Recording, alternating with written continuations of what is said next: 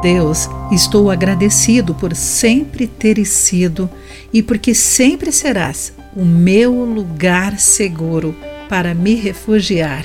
Olá, querido amigo do Pão Diário, bem-vindo à nossa mensagem do dia. Hoje lerei o texto de N. Setas com o título Braços Abertos. Sede e sua família têm uma filosofia de lar e braços abertos.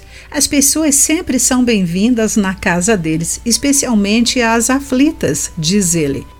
A casa com seus nove irmãos, na Libéria, era o exemplo disso. Seus pais sempre acolheram outras pessoas em sua família.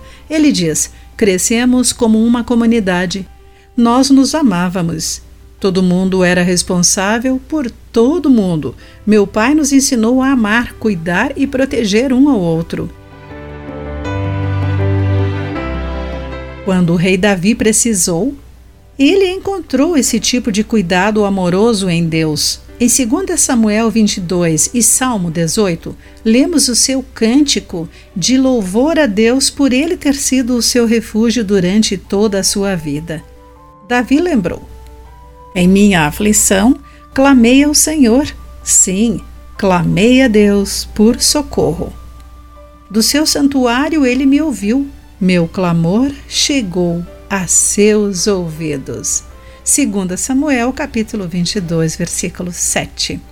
Muitas vezes Deus o livrara de seus inimigos, incluindo o rei Saul. Ele louvou a Deus por ser sua fortaleza e libertador em quem se refugiou.